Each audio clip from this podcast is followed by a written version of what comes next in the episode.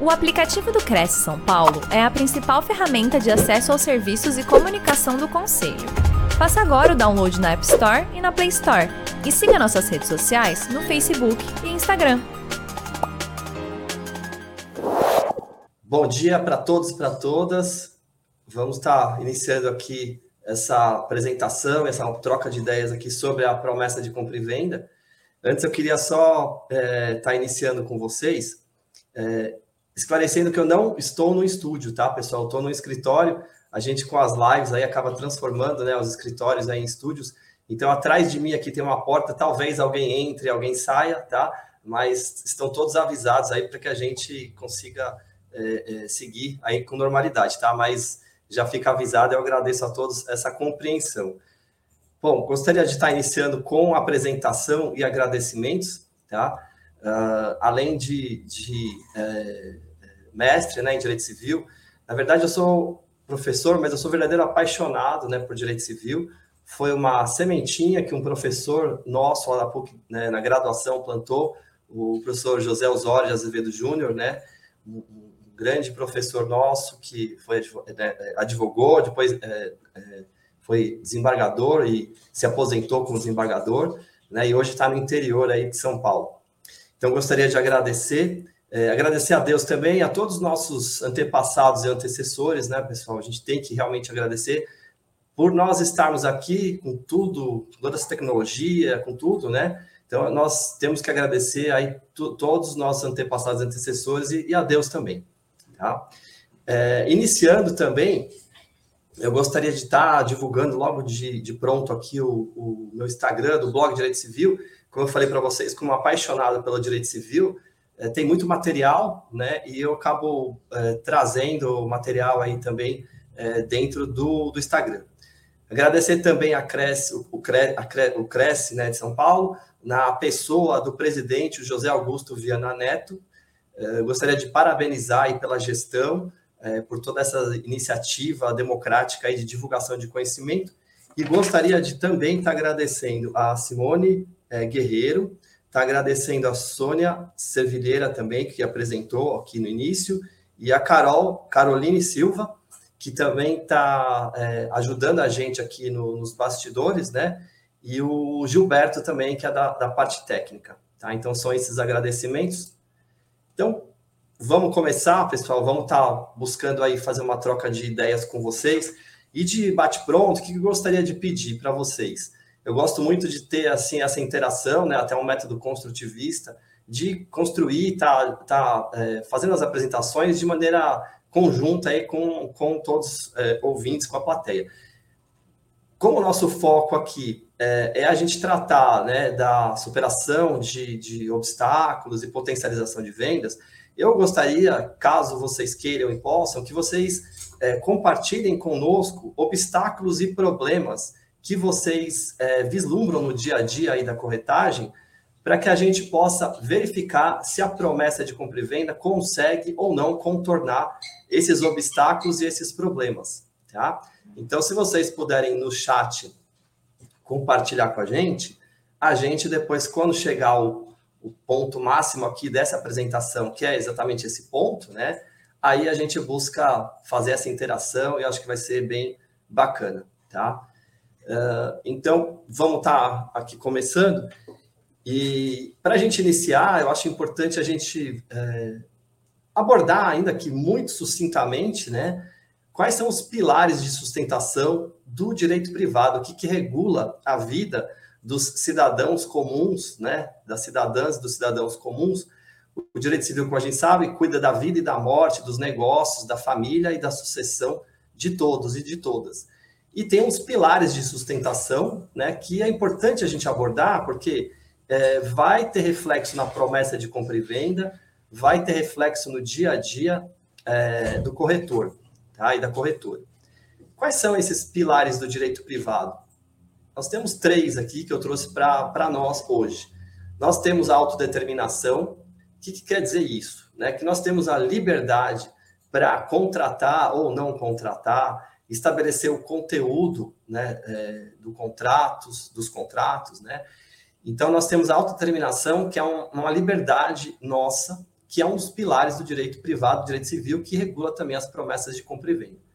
O segundo pilar é a autorregulamentação, que seria esse poder normativo, essa liberdade também para criar cláusulas de acordo com a medida da necessidade ou do interesse né, de, cada, de cada contratante. Então, é, nós temos a, autodeterminação, né, que po as pessoas podem ou não contratar e como quiser, da forma que quiser, e a autorregulamentação, que é o conteúdo desses, desses contratos, né, que são regulamentados pelas próprias partes. Tem até um princípio aí de direito civil que diz que ninguém melhor do que as próprias partes, né, para é, é, recrearem aí os seus melhores interesses, escolherem os seus destinos, né, então, tudo regado e banhado aí pela liberdade. Tá? E depois tem a autorresponsabilidade, porque uma vez que alguém queira né, contratar, faça a, a autorregulamentação, regulamente né, esse, essa contratação, vai ter que responder. Né? Como a gente sabe, é uma característica aí da, da área jurídica, que é a possibilidade né, de que em juízo seja é, exigido aquilo que foi convencionado, pactuado e contratado. Então, esses pilares eles são essenciais e vão ter um reflexo na promessa de compra e venda. Os limites né, desses da autorregulamentação. O, os limites, né, como nós sabemos, são as normas de ordem pública. Então, a própria lei ela estabelece alguns limites, algumas restrições. Tá? E dessa linha, nós, né, ninguém pode passar. Tem que realmente estar tá, é, respeitando. Bom, a gente costuma falar, né, pessoal, é até um, uma sabedoria popular, que a gente só consegue amar aquilo que a gente conhece. Então, a proposta hoje é a gente conhecer melhor desse instrumento contratual, dessa modalidade contratual, que é a promessa de compra e venda, que é realmente um contrato é, ágil, um contrato econômico, um contrato desburocratizado, que permite muitos negócios imobiliários ele tem uma flexibilidade, uma fluidez que é, a compra e venda definitiva muitas vezes não tem e não consegue. Então, ele tem um lugar e um papel no, no mercado imobiliário né, e no universo contratual muito importante. E a gente pode ter uma visão de mundo positiva ou negativa. Né? Muitos podem até falar, nossa, mas a promessa ela tem algumas é, algumas é, situações problemáticas, alguma inadimplência, né? E aí eu relembro, como a própria professora Maria Helena Diniz, né, que eu tive até o privilégio de ser aluno dela, é, no mestrado lá da PUC, né? E ela dizia para nós, né, que é inerente é, na, nas relações jurídicas a possibilidade do inadimplemento ou do descumprimento de contrato. Então é inerente. Então, a possibilidade de inexecução, inadimplemento ou descumprimento não é somente da promessa de compra e venda, é de todos os contratos é, em geral. E se não houvesse essa possibilidade né, de inadimplemento, inexecução, descumprimento, talvez a gente não precisasse aí de advogados, advogadas, juízes, juízas, né, porque a gente teria um cumprimento forçado aí de tudo, né? E é, não é assim que funciona. Gostaríamos, né, a gente sabe que o grau de civilidade de um país, quanto mais é, credibilidade, quanto mais cumprimento das obrigações dos contratos, ele tem é, uma valorização maior, né, são mais valorizados até para investimentos. Mas então, fechando esse parênteses e voltando para a promessa. Então, a promessa ela tem que ser vista pelo lado positivo e não pelo lado negativo. Né? Ela cumpre muito, muitíssimo bem a sua função no mercado imobiliário, ela traz negócios imobiliários, propicia que obstáculos, propicia é, que problemas né, sejam superados, obstáculos também sejam superados. Pela essa fluidez, essa flexibilidade que ela tem, que a gente vai apresentar logo a seguir para vocês. Então, eu deixo essa mensagem para vocês, para que a gente não se influencie né, pelo que a promessa de compra e venda na década de 1930 ela tinha de problemas, que hoje por conta de construções doutrinárias e jurisprudenciais, que muitas dessas construções se tornaram leis, né? É, ela foi aprimorada e hoje ela é uma verdadeira nova promessa de compra e venda. Ela é bem diferente daquela que nasceu é, inicialmente aqui no Brasil, em 1930, né, com a legislação que foi um, um, início, né, início de legislação a respeito desse contrato que a gente está conversando com vocês hoje. Então vejam pelo lado positivo, tá? Inadimplemento tem todos os contratos e a promessa de compra e venda também ela não é invulnerável, mas ela tem, de acordo com a redação e com as cláusulas que forem colocadas, pode ser evitado e pode ser afastado diversos problemas. Tá? Então vejam, né, isso que eu falo para vocês, para que a gente veja pelo lado positivo esse contrato.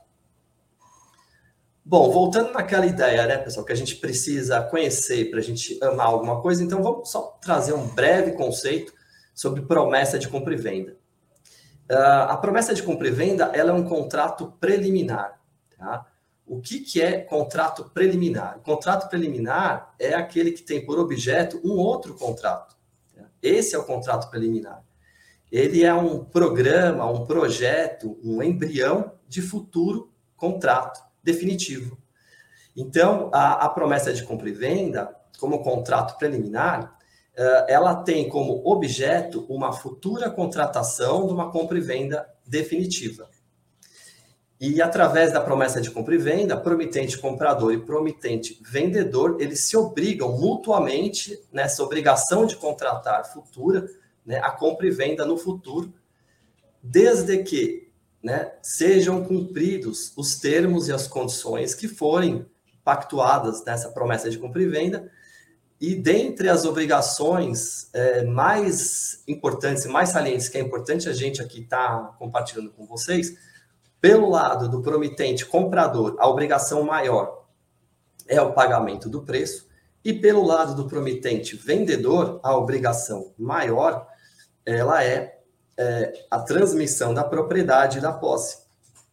E essa essa operação é, jurídica inteira, ela ela é futuramente né, formalizada através da lavratura da escritura definitiva de compra e venda. Então, é uma jornada que acontece né, é, em que vários obstáculos são superados, termos e condições né, do negócio eles são superados durante a, a, o desenvolvimento ou a execução do contrato. Tá? Então, salientando aqui de maneira breve, né, dentro da promessa de compra e venda, a gente tem uma obrigação de fazer como gênero e uma obrigação de contratar como uma espécie. Tá? E também trazendo para vocês é um contrato preliminar a promessa de compra e venda, que vai redundar num contrato definitivo, que é a compra e venda.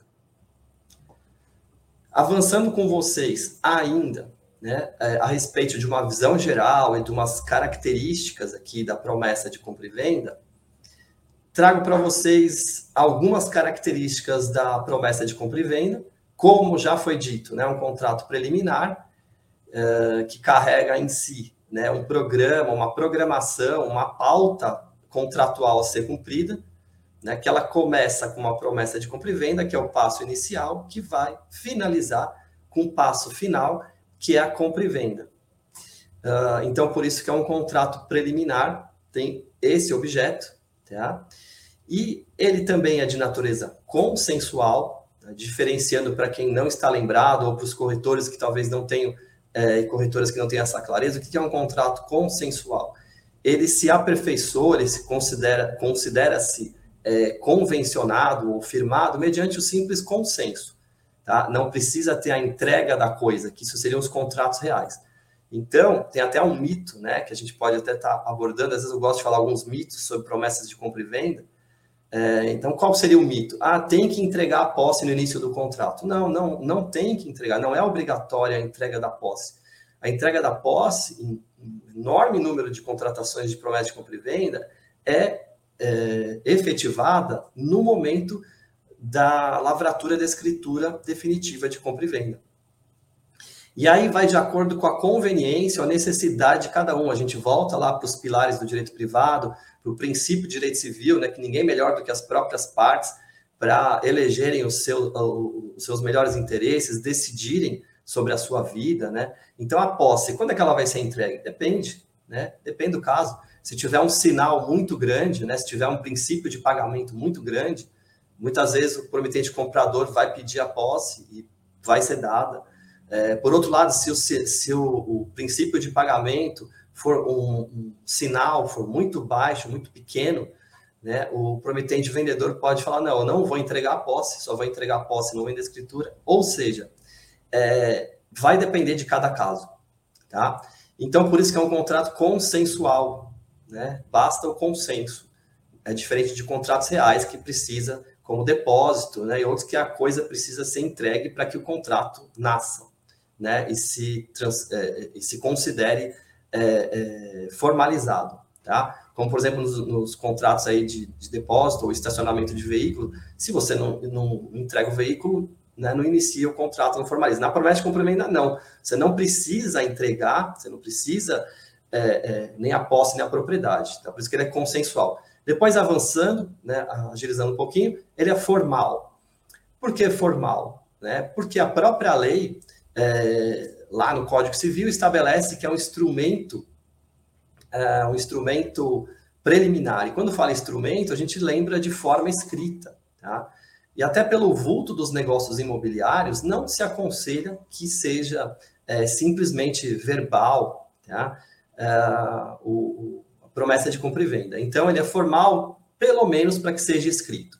E aí eu já adianto para vocês, até já adiantando ali para baixo que tem o tópico da forma, né? Muitos podem perguntar. Então já vamos abordar. Ele tem a promessa de compra e venda, ela é ágil, desburocratizada e econômica, porque pode ser feito é, no seu escritório, no próprio computador, na impressora, a gente chama de instrumento particular, como todos sabem, né? Então, ele pode ser feito por instrumento particular. Quem quiser formalizar uma promessa por algum motivo que seja, de repente uma compra e venda mais grandiosa, ou outras razões né, que recomende, pode ser feito por escritura pública? Pode, tá? mas a lei não exige. E os tempos modernos que nós vivemos, né, que a gente tem aí o desenvolvimento tecnológico, digital, Pode ser feito de forma eletrônica? Sim, pode ser feito de forma eletrônica, os contratos eletrônicos. Uh, vários doutrinadores já falavam até que a própria é, é, troca de e-mails poderia estar formalizando uma promessa de compra e venda. Tá?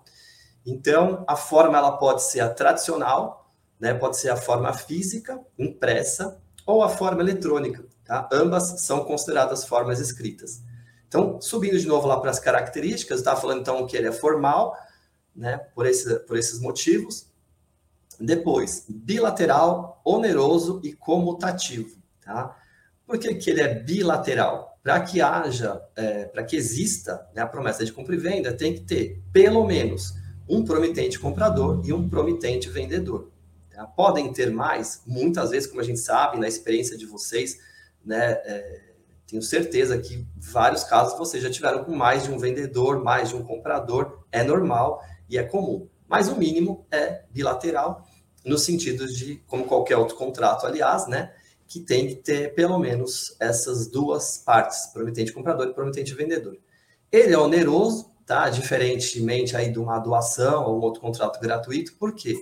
Ah, essa tem uma prestação e tem uma contraprestação.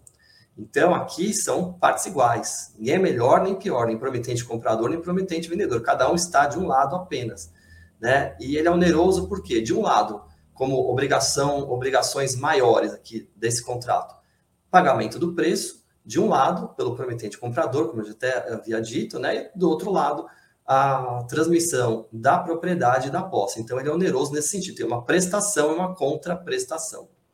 E, finalmente, ele é comutativo. Por que comutativo? Né? A sorte ou o azar não fazem parte da promessa de compra e venda, né? que é a ALIA, como nos contratos de seguro, que o sinistro pode ou não vir a ocorrer, na promessa de compra e venda, não. É um contrato comutativo. Não tem que ter sorte ou azar. É um contrato em que as partes já colocaram na balança é, o que, que, é o preço, o que, que, é a coisa que vai ser transmitida, qual que é o bem imóvel, tá? E os corretores sabem muito bem disso, as corretoras, que dentre as obrigações dos corretores de imóveis, nós temos é, essa obrigação de informar todas as circunstâncias negociais, né?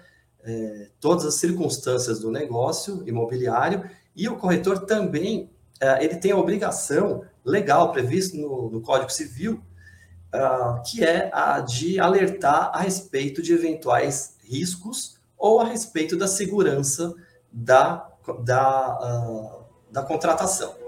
Tá? Então, por isso que ele é um contrato comutativo. Não tem que haver surpresas, não tem que haver sorte ou azar. Na vida a gente tem sorte ou azar, né? A gente que é de uma geração um pouco mais antiga e brincava de banco imobiliário, tem a carta de sorte ou azar, mas aqui na promessa de compra e venda não teria essas cartinhas de surpresa. Tá? Um contrato comutativo não é para ter alha, não é para ter sorte ou azar.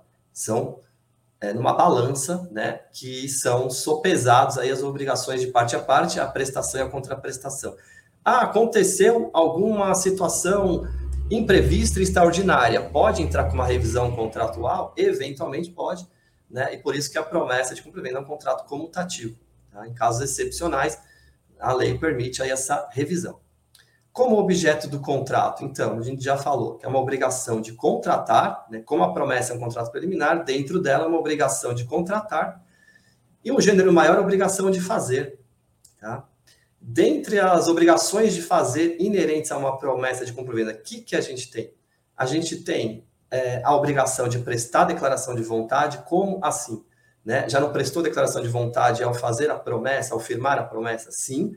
Só que a manifestação de vontade de lavrar uma escritura vai ser manifestada futuramente, assim que superados os termos e as condições da promessa. É, e além disso, então, vai ter a obrigação de contratar e prestar é, manifestação, é, prestar declaração de vontade, manifestação de vontade de contratar compra e venda definitiva e vai estar tudo consubstanciado numa escritura, normalmente numa escritura pública de compra e venda. Então, é esse o objeto. Tá? Uh, é importante também uh, estabelecer esse objeto imediato, objeto direto. Mas alguns poderiam, algumas poderiam até perguntar, mas não tem também o preço, a coisa o consenso? Sim, como é um contrato preliminar que tem uma compra e venda é, como um contrato embrionário dentro dela, tem também que ter os, os elementos e os requisitos essenciais de uma compra e venda. Então, também na promessa de compra e venda não pode faltar a coisa, o preço e o consenso. Tá? Também é importante é, e é imprescindível, né, falando de uma maneira precisa. Tá? É um conteúdo mínimo. Então, eu costumo falar e brincar, às vezes, eu peço licença para vocês, né? O que, que não pode faltar numa promessa de compra e venda? Tá? Não pode faltar a promessa de contratar a compra e venda definitiva, tá? o preço, o, a coisa e o consenso. Até porque, né? Uh, quando for bater as portas do cartório de registro de imóveis, se não tiver a, o, a, a coisa, o bem imóvel descrito de maneira perfeita, correta, que tenha uma identificação do que consta da matrícula que está lá no cartão de imóveis, se não tiver essa identificação, né, vai impedir o registro. Tá? Então, também mais essa determinabilidade, determinabilidade mínima que a gente fala tem que estar presente na promessa de compra e venda para que o quebra-cabeça se encaixe e quando do registro, né, o que foi prometido à venda, o que foi vendido e o que vai ser registrado tenha uma identificação perfeita para que possa haver o registro de maneira normal. Tá? Então, é, quando vocês forem fazer uma promessa de compra e venda, prestem, muito prestem muita atenção na descrição uh, para atender esse princípio da especificidade aí que é de natureza de registro de imóveis. Descrevam corretamente. Ah, tenho dúvida, como é que eu faço? Uma dica para vocês né? Uh, olhem, retirem uma matrícula atualizada no cartão de imóveis e transcrevam a descrição que está lá na matrícula. Um prédio, um terreno, parari, parará, medindo tanto, encerrando a área de tanto, com as seguintes confrontações, transcrevam ipsiliteres o que está lá na matrícula, tá? É uma maneira uh, de acertar e não ter problema, tá? Futuramente, aí na hora, uh, futuramente, aí até para registrar, né, uma promessa de compra e venda que também há essa possibilidade, a gente vai ver. Bom, a forma eu já falei, e finalmente aqui, para fechar essa tela, pessoal, né, a gente tem aqui, a, eu chamei aqui dupla face eficacial. Como assim? O que, que seria? Uma eficácia. Né? Qual a eficácia? Qual a oponibilidade? Quem que ela envolve? Quem que ela amarra? Quem que ela vincula a promessa de compra e venda? Como qualquer contrato, é um direito pessoal. É, então, quando não há registro público da promessa de compra e venda, ela vincula, ela amarra entre aspas, né, é, as partes contratantes. Então, ela vai vincular promitente comprador e promitente vendedor, tá? não havendo registro. E teve muita discussão no passado se, se era obrigatório, mais um mito né, de promessa de compra e venda, se é, seria somente exigível judicialmente se tivesse registrado. Vamos deixar claro né, para que é, é essas situações do passado não se repitam aqui no presente. O registro da promessa de compra e venda, ele é necessário, ele é, ele é obrigatório apenas para a oponibilidade da promessa de compra e venda perante terceiros, tá? perante todos. Porém, se for apenas entre as partes, não há necessidade desse registro público. Agora, assim, para que não haja né, sucessivas alienações, é um remédio jurídico adequado, indicado? Sim. Porque a partir do momento que você registra uma promessa de compra e venda, mesmo que haja uma múltiplas vendas ou, ou alienações sucessivas para alguém que esteja de má fé, né, aquele que registrou a promessa vai ter esse direito é, real de aquisição oriundo do registro. Então, quer, não precisa ter tanta segurança, só faz a promessa no registro. Ah, quer ter uma segurança de amarrar a coisa, fazer nascer um direito real, faz o registro público. Ok?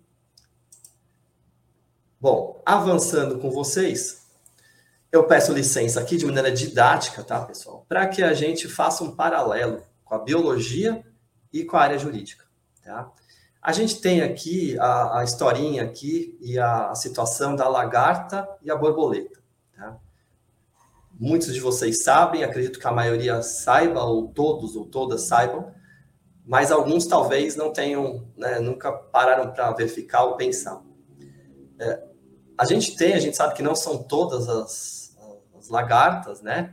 Mas tem é, diversas espécies de lagartas que se transformam em borboleta durante o ciclo vital. Tá? Então, o mesmo animal, ele nasce como lagarta, depois ele tem uma transformação, nasce lá do, do, dos ovos, né, que são deixados aí na, nas plantas, a, a lagarta nasce, e depois ela tem o ciclo vital, e ela começa a fazer o fio da seda e começa a entrar num casulo, né? Esse é o ciclo vital e depois do casulo há uma transformação e ela quebra o casulo em um determinado momento e se transforma numa borboleta. O que, que tem a ver a história da lagarta e a borboleta com a promessa de compra e venda? Tá? Tem tudo a ver se a gente traçar um paralelo, obviamente. Né? E o que, que teria a ver, então? A lagarta, ela seria a promessa de compra e venda, esse contrato preliminar, quando ele surge, quando ele nasce. Eu chamo de um ponto de partida, um passo inicial. É assim que começa né, a aquisição imobiliária, através de uma promessa de compra e venda, entre aspas, a lagarta. E a gente tem, então, nesse ciclo vital na, da, da biologia e no ciclo contratual, né, na parte jurídica, essa transformação né, de uma promessa de compra e venda numa compra e venda definitiva, que seria, entre aspas, aí, nesse, nesse paralelo que a gente está tratando de maneira didática, né, a borboleta. Tá? Uh, e por que uh, né, a gente chega nessa situação? Porque a borboleta seria a compra e venda definitiva. Tá? Seria esse ponto de chegada, esse passo final desse ciclo contratual. Então seria, nós temos, né, a doutrina chama, né, de uma relação jurídica complexa. Quando a gente tem uma aquisição é, de propriedade imóvel através de uma promessa de compra e venda, a gente tem, a gente costuma chamar que é uma relação jurídica, é, uns termos em latim que a gente usa, que é in fieri ou in itinere, ou seja, uma relação jurídica é, em transformação Tá? É, é uma relação jurídica que ela está no caminho ou a caminho, né? ou no itinerário. Então já tem uma programação. Quando a promessa de compra e venda nasce, quando a lagarta nasce, já tem uma programação. Ela vai se transformar numa borboleta em circunstâncias normais. É mesmo que acontece com a promessa de compra e venda. Tá? Em circunstâncias normais, ela vai se transformar numa compra e venda definitiva. Então a gente tem aquisição dominial através da promessa de compra e venda em duas etapas. Tá? E por isso que a gente chama uma relação jurídica complexa né, de aquisição do domínio. Ok, pessoal? Espero ter, com esse paralelo aí, ajudado um pouquinho a entender. A gente já está quase chegando na parte mais importante aí da nossa apresentação, que é realmente essa é, superação de obstáculos e potencialização de vendas com a promessa. Porém, imagino eu, e assim que eu planejei né, essa apresentação, é tratar, fazer vocês conhecerem um pouquinho melhor para quem não conheça, ou relembrar para quem já conhece, né, esses aspectos teóricos e práticos da promessa, para a gente chegar, quando a gente chegar no momento fundamental aqui da apresentação, ter uma bagagem para é, gostar muito mais, se for possível amar a promessa de compra e venda, melhor ainda, tá? E utilizar ela, brincadeiras à parte, né, pessoal? Utilizar ela no dia a dia como uma ferramenta excepcional que vai ajudar demais o corredor, o corretor e a corretora a fechar negócios imobiliários. Tá? Essa outra parte que a gente aborda com vocês. Por que promessa de compra e venda? Tá? Por que essa modalidade contratual? Por que escolher uma promessa de compra e venda? E lembrando para todos aí os ciclos né, dos é, negócios imobiliários, tudo começa por negociação ou tratativas depois pode eventualmente evoluir para uma proposta, pode ou não é, passar por uma promessa de compra e venda para terminar depois num contrato definitivo de compra e venda. E a pergunta que fica, por que escolher promessa de compra e venda? Tá? Por que seria é, útil, adequado, seguro escolher uma promessa e não fazer uma proposta? Aqui, de novo, pessoal, peço licença para vocês para a gente relembrar aquele princípio de direito civil, que ninguém é melhor do que as próprias partes para elegerem aí os seus caminhos, as suas escolhas, né, os seus, seus, seus destinos, deliberarem sobre seus bens. Então, cada um vai saber o que é melhor para si. E vocês também, como corretores e corretoras, vão escolher. Muitas vezes, uma proposta já vai ser interessante. Tá? Só que a gente vai tratar com vocês as características um pouquinho diferente de cada uma dessas modalidades aqui negociais. Eu queria só ler para vocês um ditado italiano antes da gente abordar o porquê de uma promessa de compra e venda, que diz o seguinte, pessoal: Muitos querem, mas não podem. Outros podem, mas não querem. Outros ainda podem e querem, mas não fazem. Virtuoso é aquele que quer, pode e faz.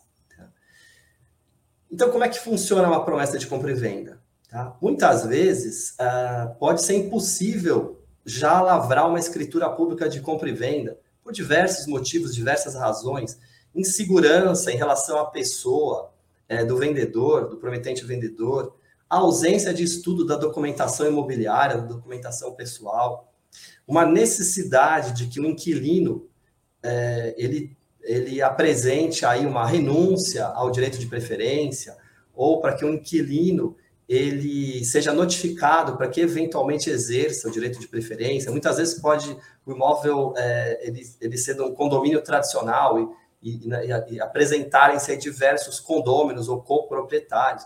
Então, muitas vezes pode ocorrer impossibilidades, tá? Até um caso que eu tive recente, né, tinha uma cláusula de inalienabilidade o imóvel não podia ser alienado, porque foi é, é, oriundo de uma doação e os pais que doaram para essa pessoa colocaram uma cláusula de inalienabilidade para que não pudesse ser vendido, como, entre aspas, né, uma forma de beneficiar a, a donatária, só que estava prejudicando, porque é aquele famosa rica pobre, né? Ela era rica, mas era pobre, tinha um, um, um ativo imobilizado. Né? Assim como a gente tem a rica pobre, tem os pobres ricos, né? as pessoas que não utilizam do patrimônio. Uh, enfim, brincadeiras à parte, né, pessoal? Assim, a gente tem impossibilidades que vão conduzir ou para uma proposta ou para uma promessa de compra e venda. Então, por que, que a gente vai contratar uma promessa? Muitas vezes o seu cliente pode querer comprar, ou o vendedor pode até querer vender, mas não é possível no momento. E para não perder essa venda, para não perder a oportunidade, né, que como a gente sabe, a oportunidade às vezes não passa duas vezes no mesmo local, nada melhor do que fazer pelo menos né, uma proposta e, se possível, uma promessa de compra e venda. E aí, só uma pequena observação sobre alguma vantagem da promessa de compra e venda em relação à proposta. Como a gente sabe, né, a proposta ela pode ser com prazo ou sem prazo, uh, e ela se sujeita à retratação. Então, a proposta, né, ela tem como regra geral essa possibilidade de se retratar. Tá? Então, pode voltar para trás, pode voltar a ser um nada, né, do ponto de vista aí de exigibilidade jurídica. A promessa de compra e venda, se ela for firmada, né, com é, é, nos termos de irretratabilidade e irrevogabilidade, ela vai gerar o direito de adjudicação compulsória. Com licença, pessoal, só humanos é que somos, cuidar um pouquinho da voz. Então, pessoal, é, a promessa de compra e venda, ela pode ser irrevogável e retratável e ela pode ensejar o direito de adjudicação compulsória. A proposta, ela pode caducar, ela pode perder validade e eficácia. Tá? Além disso, para casos, é, como a gente falou, que sejam necessários, né, pode ter o registro da promessa de compra e venda e se transformar, mais do que num direito pessoal, se transformar num direito real de aquisição, a promessa de compra e venda irretratável e irrevogável. Então, vejam que vantagem, você já vai amarrar, já vai vincular de maneira é, excepcional aí essa aquisição através de uma promessa de compra e venda. Tá? E obviamente que apesar né, da, dessa grande, desse grande carinho que eu tenho por esse contrato, né, portanto ter estudado a respeito, eu acho que tem que ser analisado de maneira racional, né, e não de maneira passional, de maneira objetiva, tá, para eleger aqui qual a melhor via. E a compra e venda definitiva, quando ela for possível, tá, é, pode ser um caminho, sim, muitas vezes, né, é, como a gente sabe, é um caminho e e não precisaria nem de uma promessa de compromisso. Já vai, a gente chama direto para a escritura. Vai direto para a escritura. Tá? Se não tem necessidade também da promessa, vai direto para a escritura, tá tudo certo. Já tem é, certeza a respeito do vendedor, é, da boa fé, da idoneidade financeira, é, de que o imóvel, né, que está sendo adquirido, está é, correto, não tem nada, nenhum vício, nenhum problema, tá? Então, uh, vai direto para a escritura. Ou seja, vai de acordo com o caso concreto, aqui não tem uma fórmula mágica nem uma fórmula perfeita, a escolha vai estar na mão de vocês e dos clientes. Tá? Então, prestem atenção em qual caminho seguir. Chegamos aqui finalmente, né, pessoal? Espero que o, o tempo, estamos quase já a última tela aqui, espero que a gente esteja aí é, dentro do tempo, né? Acho que atrasou uns minutinhos para começar, mas é, eu aqui não estou recebendo nenhum dos problemas ou dos obstáculos que eu pedi para vocês, se fosse possível enviar, para a gente abordar aqui agora.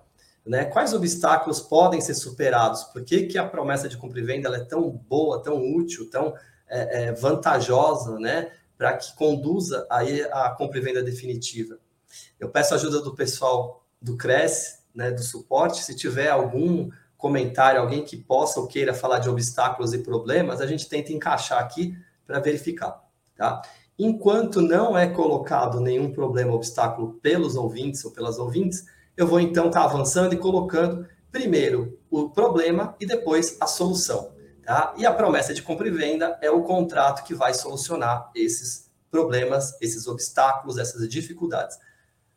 Primeiro problema ou obstáculo que pode anteceder e normalmente antecede né, a aquisição através aquisição imobiliária.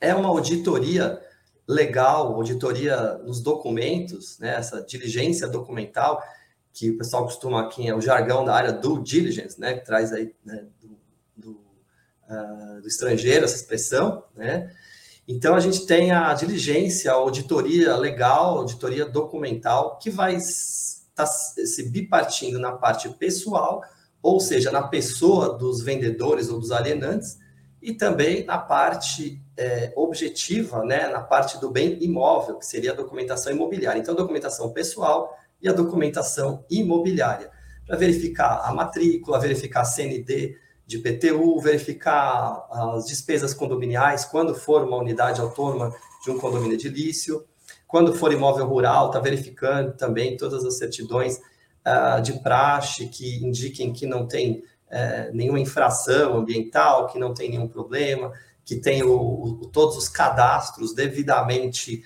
uh, atualizados e corretos. Né? Então, essa diligência documental é um obstáculo. Pode ser é, superado através de uma promessa de compra e venda? Seria possível já ir direto para uma escritura? Não. Né? Como é que você iria para uma escritura de compra e venda, se tem que fazer essa diligência documental. Tá?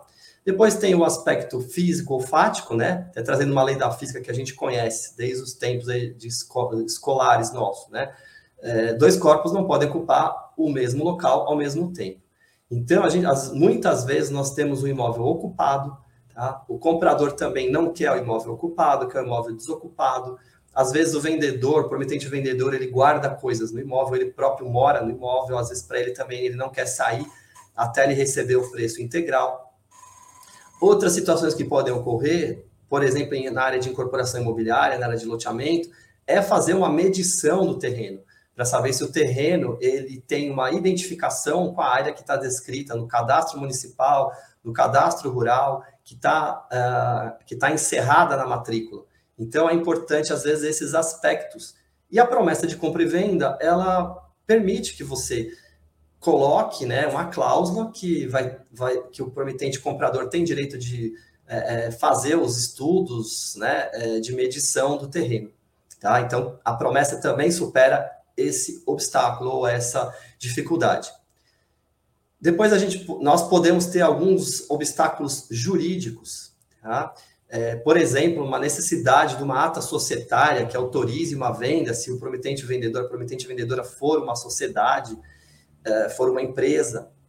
E os exemplos são inúmeros, né? Nós podemos ter aí eventualmente um usufruto onerando o imóvel, e aí, né, pode ser colocado na promessa de compra e venda uma cláusula para que esse usufruto seja, can, é, é, seja cancelado antes da, da, da, lavratura da escritura definitiva, dá um tempo para o emitente vendedor cancelar o usufruto. É, outras situações, uma necessidade do inventário, então todos os herdeiros estão de acordo com a venda, mas tem que ser feito o inventário. Então, também pode ser colocado, feita a promessa de compra e venda, colocado uma cláusula de inventário para que seja superado né, no decurso aí do, do cumprimento da promessa. E existem inúmeros outros exemplos, até o exemplo da cláusula de inalienabilidade, né, que consta eventualmente de uma doação que transforma, que trava o imóvel, né? Então, às vezes, vai, você pode fazer uma promessa e colocar uma cláusula que essa inalienabilidade, essa cláusula de inalienabilidade tem que ser cancelada judicialmente. Então, é, né, nesse período que é concedido para o prometente vendedor, ele entra é, com procedimento judicial para subrogar ou cancelar essa cláusula de inalienabilidade. Os exemplos são inúmeros. Né? Muitas vezes há uma necessidade aí de uma anuência de terceiro, enfim. Uh, os obstáculos ou, os problemas jurídicos, eles são de um número aberto, né, que a gente não consegue encerrar aqui. Né? Os exemplos, né, cada caso, e pode acontecer muitos outros que a gente até nunca tinha visto ou conhecido. Depois, algum problema econômico, tá? Então, a gente tem a promessa de compra e venda, ela gera um autofinanciamento para o prometente comprador. Por quê? Ele consegue pagar a prazo. E, então, às vezes, tem um problema econômico, né? Que é não ter o preço inteiro já, é, já acumulado para ser pago. Então, o prometente vender, comprador, às vezes, precisa pagar de maneira parcelada.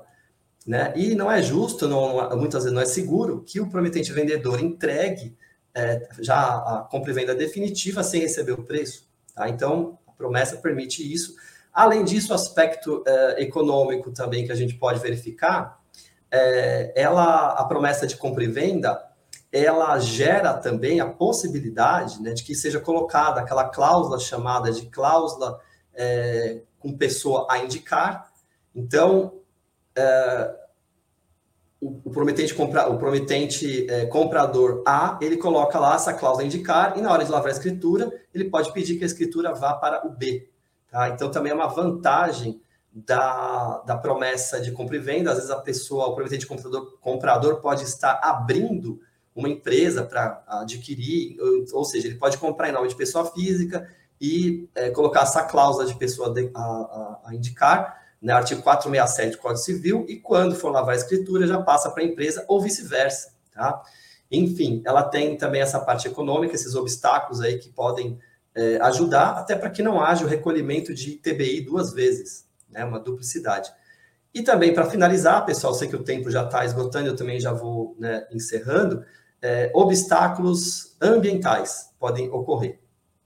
Né? Então, às vezes pode ter uma contaminação, uma necessidade de cumprimento de algum TAC em relação à reposição arbórea ou algum outro TAC que seja vinculado ao imóvel, tá? Então a gente tem que verificar muitas vezes a parte ambiental, se for um imóvel rural, verificar a regularidade da reserva legal, a parte que tem que a, a parte né, é, é, ambiental que tem que estar tá aí constituída e preservada né, de, por força de lei, ou seja, ao, existem obstáculos ambientais. E a promessa de compra e venda ela permite também que mesmo com algum problema ambiental, é, já seja é, as partes elas já façam a contratação, já vinculem-se, tá? mas coloquem certas condições para que se transforme numa compra e venda definitiva.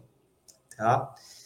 Bom, uh, eu queria então aqui estar tá avançando com vocês para abrir para perguntas e pedir licença para vocês para divulgar uh, esse fruto, esse livro que é fruto do, de pesquisa e de estudos aí de mestrado, né, que é essa promessa de compra e venda de bens imóveis, agradecendo em memória aí o professor Arruda Alvim, que foi o meu orientador, junto com o professor Francisco Carrali, agradecendo a ambos, né, por, por todo, tudo que me ajudaram para a gente conseguir é, materializar esse trabalho, e para quem tiver interesse e, e precisar é, aprofundar um pouco mais sobre o tema, né, eu divulgo para vocês, tem aí o site, né, blog Direito Civil, com.br produtos e lá tem o livro disponível, tá? Deixando também os meus contatos aí com vocês, né? Eu já falei do blog Direito Civil, do Instagram, que é um blog que cuida de direito civil, tá? Para quem gosta de direito civil, lá tem bastante material. Deixar aí o meu e-mail, né, que é está aí na tela, arrabai.adv.obsp.org.br, meu celular também, para quem quiser trocar figurinha, tá? E até agora aqui, pessoal, não recebi nenhum obstáculo nem problemas né, a serem superados por parte de, dos colegas, então eu, é, por isso que eu não abordei. Tá, já eu passo a palavra para a Sônia Servilheira e agradeço a todos, espero ter contribuído um pouquinho com todos vocês para que a gente tenha a promessa de compra e venda é, como uma ferramenta muito útil na, no comércio imobiliário nosso. Obrigado. Nós é que agradecemos a sua participação com uma aula, uma verdadeira aula aqui. Os nossos comentários dos internautas estão realmente bombando, como se diz na internet, né? E a gente tem várias perguntas aqui. Quero começar é, pelo Ailton Vasconcelos, que pergunta qual a diferença da promessa para o contrato de compra e venda. E é, ele pergunta se ele pode receber o sinal de volta caso haja problemas com o avanço da compra. Então, vamos lá, então. Agradeço aí ao Ailton Vasconcelos pela pergunta. É, então, vamos dividir, então, aqui a, a, as respostas, né, de acordo com as, as duas perguntas que foram feitas. Principal diferença né, entre uma promessa de compra e venda e uma compra e venda. É, de maneira técnica, o que, que a gente fala? Que a, a, promessa de compra e venda ela é uma prestação de fato, uma obrigação de fazer, uma obrigação de contratar. É, ela é um projeto, uma programação itinerário para chegar num contrato definitivo que é a compra e venda. Então, ela tem como objeto um, uma contratação de uma compra e venda futura. Então, por isso que os objetos das duas, daí que elas se diferenciam. A compra e venda, ela já é uma, uma modalidade de aquisição da propriedade. Tá? Então, através da compra e venda, já se adquire a propriedade. Existem outras modalidades de aquisição de propriedade, como a gente sabe, né? É, como, por exemplo, permuta, que é uma outra tá? modalidade aquisitiva, dação em pagamento.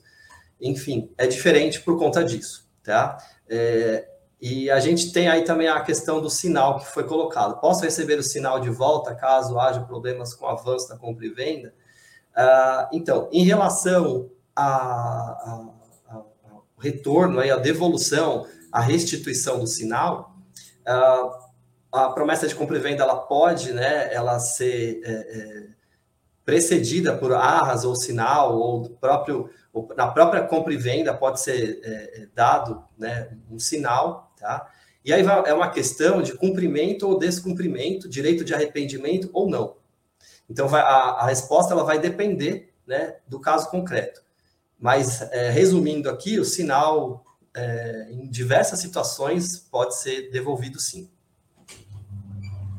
Uh, a Lorete Fernandes pergunta se o contrato de compra e venda com imóvel em, é contrato de compra e venda com imóvel em inventário extrajudicial e na sequência ela pergunta se a promessa de compra e venda com imóvel em inventário extrajudicial sem litígio algum, onde todos querem a venda do imóvel. Então, acredito que ela esteja falando da promessa de compra e venda, né?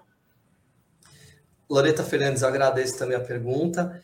É, o que, que, é importante deixar claro, né? É, se o imóvel ele é de uma pessoa falecida, ele não tem como manifestar vontade. Então, há necessidade de um alvará judicial ou que o inventário seja encerrado. E aí, uma vantagem da promessa: você pode, com os herdeiros, pactuar uma promessa de compra e venda do imóvel que ainda está é, em inventário. Tá? Agora, e para fazer a compra e venda direto, a necessidade ou de um alvará ou da finalização do inventário. Por outro lado, é possível que um imóvel de uma pessoa falecida, desde que todos os herdeiros né, assinem a promessa de compra e venda, é, seja pactuada. Tá ok? Ok. Uh, a Simone Guerreiro pergunta se é possível determinar o tempo de inabilidade se houver interesse do comprador em fazer um pré-contrato mediante ciência do prazo de inabilidade. Tá. É, eu, eu, pelo que eu entendo aqui, é inalienabilidade, né? Que a Simone é, quis dizer, eu, isso que eu imagino. Agradeço, Simone Guerreiro, até agradeço também aí, é, né? Todo o apoio que a Simone também é, faz parte aí do, do Cresce, colega. Então, é, o tempo de inalienabilidade, né, a própria doutrina fala que, a, é, então, quando um doador coloca uma cláusula de inalienabilidade no, no bem imóvel que está sendo doado, é, ele se encerra com a, a, o falecimento né, do, do donatário, a geração seguinte já não recebe o imóvel com cláusula de inalienabilidade. Eu não sei se eu estou entendendo a pergunta certo, né? Então, é possível determinar o tempo de inalienabilidade, se houver interesse do comprador, fazer um pré-contrato mediante ciência do prazo de inalienabilidade. Eu vou responder de outro jeito também, que acho que é isso que a Simone está perguntando.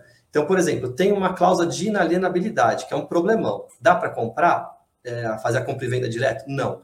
Dá para fazer uma promessa de compra e venda? Sim. É importante deixar claro né, que existe uma inalienabilidade, que as partes estão cientes para ninguém alegar depois né, qualquer vício no contrato.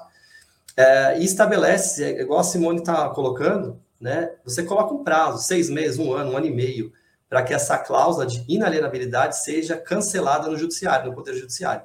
Tá? E aí, uma vez cancelado, abre o caminho para que a compra e venda seja, é, seja formalizada.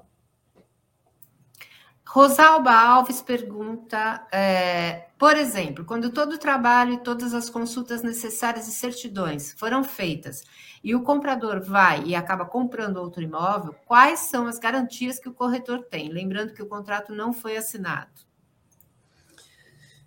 Rosalba Alves, eu agradeço também sua pergunta. Acho que todas, né? Eu fico muito contente com as perguntas, que é uma forma da gente colocar algum ponto que a gente não colocou, não teve oportunidade, né? É, o que, que o STJ diz a respeito dessa atividade do corretor, da corretora. É o resultado útil, tá? Então, é, não é uma mera possibilidade, uma po potencialidade né, de um negócio imobiliário. Para que o corretor faça jus à remuneração é, de corretagem, tem que ter realmente a assinatura, a formalização seja da promessa de compra e venda, seja da compra e venda. Tá? É que o STJ chama de resultado útil, aproximar as partes, mas não basta. Né? Aí, infelizmente, bateu na trave, né? É, igual o pessoal brinca aí, às vezes na selva, cada 10 tentativas, uma dá certo aí para os predadores né, conseguirem assim. A gente também vai tentando, não pode desanimar, e é, nessa vez não foi, numa próxima, né? É, pode dar certo aí e fazer jus à corretagem. É, só a título de informação, é, a Lorete Fernandes, que tinha feito aquela outra pergunta anteriormente, ela disse que no, no caso que ela é, em questão, ela, o cliente desistiu da compra já com a promessa da compra e venda pronta, e na hora de assinar, dando 10% do sinal, preferiu esperar o término do inventário extrajudicial. Só a título de informação aí da, daquele comentário que ela tinha feito anteriormente. É, Tayana Pereira Novaes é, pergunta como cobrar os honorários. É, bom, uma vez que tenha sido é, é ocorrido né, a, a, efetiva intermediação com a aproximação né, dos clientes, e, e tenha sido realmente é, formalizado ou firmado né, o negócio imobiliário, aí vai poder ser cobrado, como o próprio nosso o código de ética e as orientações do Cresce, né, indicam para que sejam feitos por escrito. Então, a, segurança maior, né, seria fazer por escrito. Ah, não tem um contrato de corretagem escrito, como recomenda, né? Na correria do dia a dia, humano, hum, humanos é que somos, né, não deu tempo. É, pode cobrar mesmo assim, vai ter que provar o fato é, o, o fato que vai é, trazer o direito né, do corretor. Vai ter que provar que houve intermediação, que quem fez a intermediação é o próprio corretor ou corretora de imóveis que está cobrando, tá?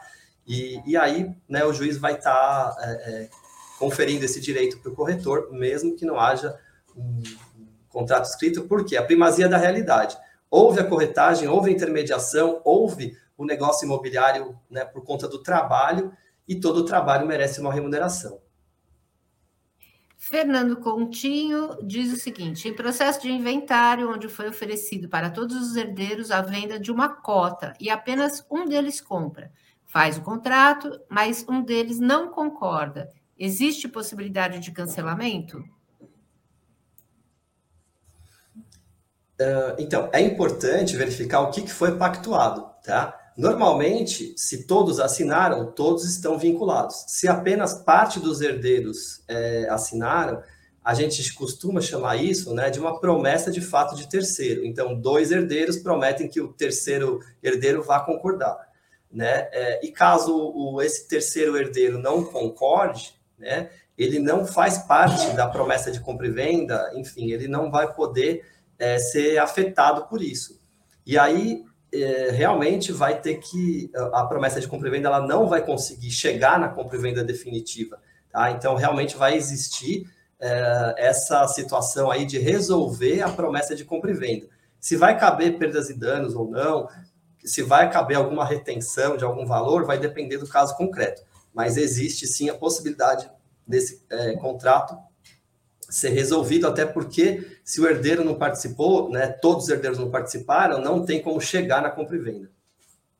E o Fábio Castelo Branco pergunta se, no caso de inventário, seria promessa de cessão de compra e venda. É isso mesmo, doutor? É, então, existe a possibilidade né, de cessão de direitos hereditários. Tá? É, de qualquer maneira, a, assim, a gente pode fazer uma promessa de compra e venda, tá? Não há problema nenhum colocando essa cláusula de realização do inventário.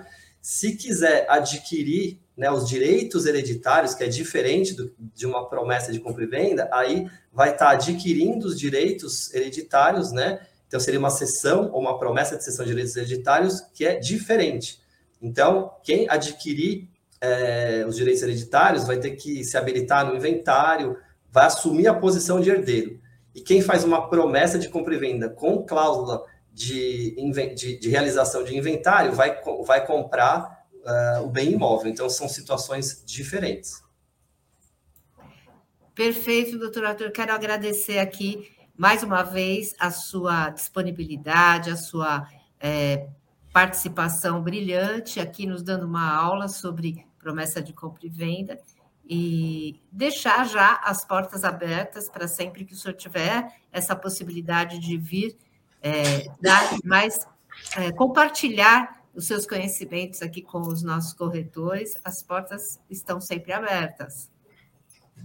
Eu agradeço, como diz uma professora amiga minha, espero que todos nós né, estejamos saindo aqui né, desse encontro melhores de como entramos, e eu agradeço demais a participação de todos. Vocês não imaginam como é, é, é bom é importante né, a participação, para que não vire um monólogo, alguma coisa assim. E, então, agradeço todos os participantes. Agradeço de novo o Cresce São Paulo, né, na pessoa é, do presidente. É, e né, é, me coloco aí à disposição e desejo né, ótimas vendas para todos e todas corretores e corretoras de imóveis. Muito obrigada a todos que nos assistiram, que nos acompanharam nessa manhã.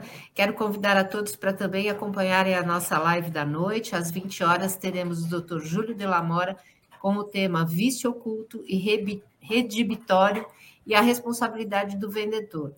Ok? Então, gente, eh, muito obrigada. vamos acompanhando as lives do Cresce, adquirindo mais conhecimentos. Contamos com, contamos com vocês sempre. Um grande abraço a todos.